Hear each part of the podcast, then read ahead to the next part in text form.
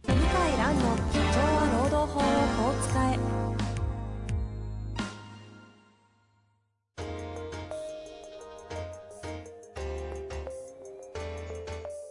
法律の下で展開されるビジネスの世界ポッドキャスト「社長は労働法をこう使えば」弁護士の向井蘭が経営者の立場に立って経営者が知っておくべき労働法の基礎だけでなくビジネスに関する法律の問題を分かりやすく解説しますこんにちは、遠藤和樹です。向井蘭の社長は労働法をこう使え。向井先生よろしくお願いいたします。はい、お願いします。さて、今日はですね、ちょっとさすがにいろいろ問い合わせとかが多いので、はい、新型コロナウイルス特別編ということで、はい、まあ、ちょっとこの辺のね、ことをまとめて一回収録しようかなと思います。はい、ということなんですけど、まあなんか、方向としては、はい、まあ、どう対応対応するのかとか話してても、まあ、それは世の中出てますので、はい、あの、これをきっかけに、その後、いろいろね、こう、リモートワークだ、在宅だっていうのがは走ってったりしていく中で、はい。今後こう、どうなっていくか、みたいなところの未来的な話をしていこうかなと思う。ああ、なるほど。はいはい。というような方向でいくんですが、まあ、はいとりあえずスタート切りますか。はい。どうですかね。僕は、あの、やっぱりこう、リモートワークとうんか、うん。在宅勤務とか、ビデオ会議とか、やっぱり今までこう、遠回しに避けてた会社も多いと思うんですね。やっえぱり、こう、別にうちは必要ないとえか。うんで、今回あの、大企業中心に強制的にやらないといけなくなったじゃないですか。はい。でやってみると、意外とできるねと。そうですね。毎日会社に来る必要あんのかとう。んうんうん。東京に、あの、こんな高いオフィスを、こんな何、何何千、億もあっ何て千坪、はいはい。えー何事務、何事業所も置く必要あんのかっていうことに気づいた。っていうのが大きいと思いまああ。す。はい。はいはいはい。あの、石原先生、このはい間ゲスト出られてた、あの方とかが言ってたのは、そうなってくると、オフィス構えなくてよくないの方向だと、みんな撤退するか、あれ不動産下がるな、みたいなことは言ってましたね。あ、そうでしょうね。はいあの、うちもあの、オフィスの移転やっぱり考えてんですけど、それ、今回関係なく。関係なく、関関係係ななく。だけど、あの、リモートワーク前提にすると考え方変わりますよね。そうね。うん、今まであの人数かける机、椅子、スペースみたいな で、。今後増えることも想定してとか。で、内線電話みたいなのあったんですけうううどん、いや、待てよと。これリモートワーク前提にすると、内線電話もいらないし、あの、机も椅子も、まあ、例えば弁護士12人、13人でも、しまあ、7、8個あれば、まあ、た大体まあ、はっきり言って、あの、今日、私、今、まあ、暇じゃないんだけ ど、まあ、事務所にいること多い、公演とかキャンセルがずっと続いちゃって、はい。で、いつも数えてるんですけど、あの、今、うちは弁護士は日本人11人、中国人1人で12人なんですけど、ええ12人のブースがあるんですけど、せいぜい埋まって8名かなどういうことですかどっか行ってるってことですかうん、行ってる行ってるのもあるし、出張もあうるんうし、ん裁判所も行ったりとか、団体交渉行ったりしていて、で、まあ、僕とか岸田弁護士なんか、まあ、講演が、まあ、月に遠方も含めて6回、7回ぐらいあるから、それも入れると、やっぱりまあ、12個も机も椅子もいらないなっていうのは間違いないですあね。ー9とか8ぐらいで。はいはい。でなんとかなる人数よりもそう少。なくていいわけですね。そうすると、移籍先も、あの、今までみたいにその人数かける面積で、あの、今まで考えてたんですけど、別にいらねえなっていはいうはいは感じがすごくしますい。ね。なるほどなるほど。はい。だからそれ、やっぱ大きいですよね。うんはっきり言ってこっちからし、経営サイドからしたら、あの、すごく多くって、単純に固定費ボンって下がるだけです。そう。ねで、リモートワークの費用って、大してかかんないんですよ。今もうズームとかあるおかげでね、インフラ敷いてありますもんね。知ってます。あの、やる気あるかないかで、うんうんむしろ、在宅じゃない、その事務所の内線とか、また一から引く方が、すごく大変ですよ。うん。うんそう、大変。大変なんで、ノートパソコン買うぐらいだし、全然大したことないですあね。ーうん、なんか、ふと思い出したんですけど、はいこんな事例を聞いて、はい。在宅しなさいと大号令出したじゃないですか、大企業が。はい。ある社員が、あの、そうなったら、光熱費とか上がるじゃねえかと。あーどうしてくれたっていうそう話で。いや、それは、どうなんですかうん。あの、あと、会社からすると、せこいですけど、通勤交通費もで、すね。これから実費にするうんと、うん。あの、定期代かかんないから、はいはい。週2回ぐらい来てもらうと、2、3万かかってたもんが1万ぐらいになっちゃうんですでよね。すよね。あの、そうすると1、2万浮いて、うんうん電気代、光熱費も家賃も下がって、 会社からすると、あの、管理さえできれば、まあ、いいことずくめなんですよ。うんうんで、おっしゃる通りで、その、うちは Wi-Fi がありませんとか、あの、うちの事務局の中には、やっぱパソコンが、あの、旦那さんのしかないんですうとん。うんうんうん。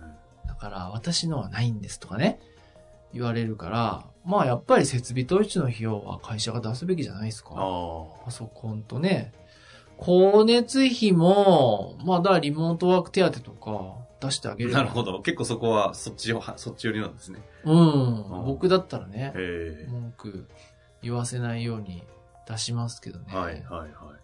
まあでもそういうこともありながら、リモート在宅増えてって、はい。どんな感じになってくるんですかね。だあのこうだまあインターネットの世界ができた時もそうでしたけどあの中抜きが起きますよねうんうん。例えば本だったら今までだったらえっ、と紙に一回まとめて取り次ぎに通して書店で売って、うんうん消費者に届くじゃないですか、はいはい。今は取り次ぎもすっ飛ばして、はいはい書店もすっ飛ばして電子書籍で直接売れるじゃないですか、はいはい。まあ、ダイレクト出ダイ版レク的トなね、ありますしね。なっちゃうじゃないですか。僕も Kindle で本出してますけど、あの、何部売れたか正 確に、数字あ、の、あれみたいな寂しい数字も多いですけど、わかるうんうん。まあそういうデジタルの世界なんですよね。あの、そうすると、なんか頑張ってるとか、夜遅くまで残ってるとか、あ彼はやる気があるとか、そういうの全部見えなくなるんですよね。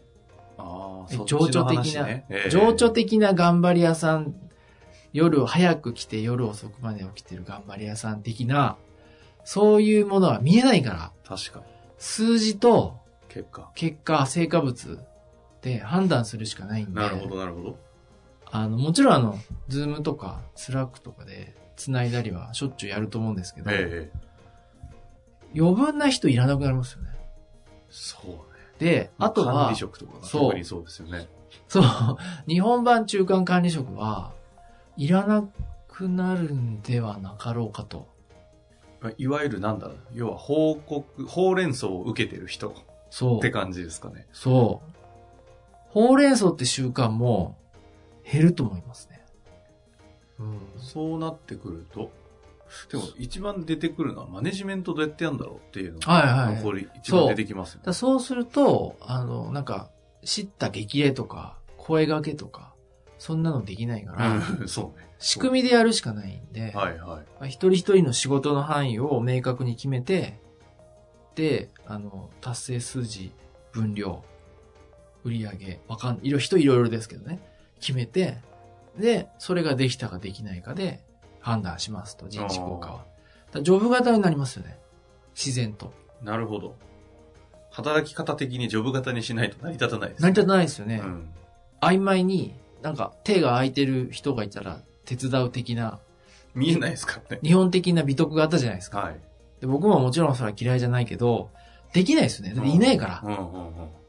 頑張ってるの隣で見て、あ、何か手伝いますかって声できな いから。できないですね。できないんで、あやーっぱ自分の与えられたものを自己責任でやるっていうのは一番大事になりますよね。なるほど。ジョブ型になるの。そうすると、査定も結果とか数字で決めないといけない。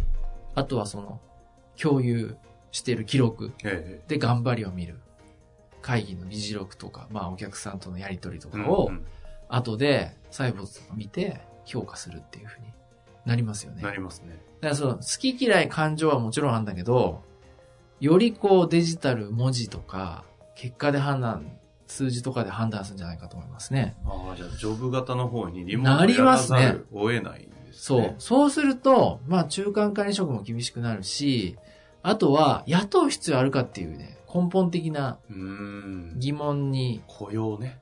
差し当たるわけですよ。はいはい。これって会社に来る人も基本的にない。うん。ほうれん草もあんまいらない。はいはい。出退勤も緩い。雇う必要あんだこれっ実て。感管理する必要がないっていうところに来る、出てくるんです出てきますね。で、あの、そこは政府も考えていて、あの、事業場外みなし適用しやすいようにしてるんですよ。はいはい。要するに労働時間管理しづらいと。だから、ずーっと会社からね、こう監視されてるみたいな以外は、すぐね、俺のスラックに反応しろみたいなことをしない限りは、うん事業場外見なしすごくやりやすいんですよ。なるほど。そうすると、なるほど。労働時間管理も、まあ楽、もうもちろんね、健康管理とかは最低限注意してあげないといけないけど、まあ、楽になるんですよ。結果で判断するようになるから。うーん。そうすると、雇う必要あんのかって話なんですよ。うん。ああ、ああ、ああ。いやこれって、じゃあ、プロジェクトごとに金払ってあげて、身分だけ保証して、で、与えた責任の達成に対して評価すればで、。やったら払うけど、やんなかったら払わないと。フリーランスじゃんってなっちゃいませんで、なりますよねって話ですよねあ。あ。で営業もリモートワークでやると、直行直帰が当たり前ですから、営業は特に結果明確にこん、そこだけですもんね。まあ、報告書を書くとしてあも、はい。え、で、結果はみたういんうな。んうん。で、僕がそう思うのはね、中国人の営業の人もそういう働き方なんですよ。へー会社に来ないから。結果で、フリーランス化してるって意味ではなくて。じゃなくて、結果しか判断しないから、あそういうことですね結果しか判断しないと、実は楽って言えば楽なんですよ。縛られないから。うんうん。上司文句言えないんですよ。いや、結果出すんでと。で、結果で判断してくださいと。まあ、やり方どうでもいいですもうん。そうすると、来ても来なくても、いつ有給取っても自由なんですよ。ん。はいはい。だから、あああの、優秀な人にとってはすごくいいですよねうんうんうん出せない人によってはきつい。なので、あの、よりフリーランス化しやすくって、うん。はいはい。だ僕は、まあ、雇わない経営とかに舵を切る会社も増えんじゃないかと思ってなるて、ほでど、ね、現に政府は、まあ、今回法令、法案を出す、あ、取ったのかなちょっとわかんないですけど、65以上に、あの、会社がやる努力義務に、フリーランス化の後押しとなんですよ。独立企業の後押しって何。そんなの出てる出てんの出てんのえー、突然出てきた。 へーえ、この、な、いつぐらいですか去年からこういう内容で、65歳以降あはは、いまずは努力義務でやって、70歳まで支援してくださいってあって、あの、65まで会社員やってて、なんで独立できるのって話でしょえええできないよね、普通はえ。そうですね。ってことは政府は、もうやっぱ早い段階から、フリーランス的な働き方をやってくださいってメッセージだと思うんですよ。はあ。僕は今の話し方、ああのー、あの、話してる内容は、政府の方針は全部繋がってると思うんですね。へフリーランスか同一労働同一え。うんうんうん。にとか、ああととははその、政府のやり、やろうとしてるところが、はい。今回の、なんですか、一連の騒動で、ちょっと後押しになってるっていう。なっちゃったのよ。そう。ちなみに今話聞いてて思ったんですけど、フリーランス化して、まあ、業務委託化はい。で責任コミットはってなってくると、人事とか総務の仕事も減ると、減りますよい。減りますね。あの、フリーランス化すると紙がなくなりますよね。だから手続きも、紙でいちいちやってらんなくなるうかんうんら、うんあの、より、まあ、今、政府はあのデジタルスカ、デジタルガバメント構想を進めてますけども、ええワンストップで、ペーパーレスで、えー、や、やるっていう、こう、コース、クラウドでやるっていうコースなんですけど、はい。ぴったり合うんですよ。そうすると、うんいや、これは事業事務所にも影響があって、はい登記も税務も、あの、社会保険も、ペーパーレスにすると、事業事務所の介在余地が減るんですよ。うんうんうんで、ダイレクトでできるから、うんうんクラウド型で。手続きっていう概念がなくなるんですあよ。あそう。いや、いや、できちゃうから。うんうんだから、あのーこれからですね、まあ、いろいろ改革が進みますけど、まあ、厳しいけど、付加価値がないと苦しいですよね。あうーん。まあでもすごいシンプルに言うと、個々がそれぞれの与えられた領域が決まって、はい。そこに責任取ってはい。価値、はい。成果を出す。はい。結果フリーランスというかはい。貸していくだろうそという流れでそれに合わせた仕組みがそっちにシフトしていかなきゃいけなくなるよねそうといでう感じですう。ね。政府は、本当は解雇規制緩和したいんだけど、政治的に難しいんですね。ええやっぱ反対が強いから。はいたずらに人をクビにしたいわけじゃないですよ、彼らは。人を、こう、流れるように、こう、付加価値の高い産業に人を動かしたいんでい。うすんうよ。ん。国の GDP 上げるために。そうすると、別に、クビにするの目的じゃなくて、人が動けばいいんですよ。はいはい。いろんな業界に。うんうん。で、このやり方すると転職もしやすくなるし、フリーで他社と契約しやすくなるから、うん特に優秀な人動きやすくなるんですね。そうですね。それが狙いだと思います。あだーから全部繋がってて、まあこれかあ考えたのはまあ頭いいなってもう今更ながら、今回のコロナウイルス騒動で、まあ僕も鈍いなと思ったけど、繋がりましたね。はあああー、なるほどなと。じゃあ全体の構想の絵はあって、そこに一件一件こう精度が徐々に出てましたけど。そう。で、今回のウイルスで、それが、こう明らかになったってええいうか、ええあの、そしてできるじゃんっていう風土もできて。できて、あの、やらないとダメだみたいになあってますよね。だから、まあ、大企業は本当に一回は始めると早いから、あ。うん。あっとめ進んで、なるほど。で、残念ながらリストラも進むかもね。リストラね。そうですよね。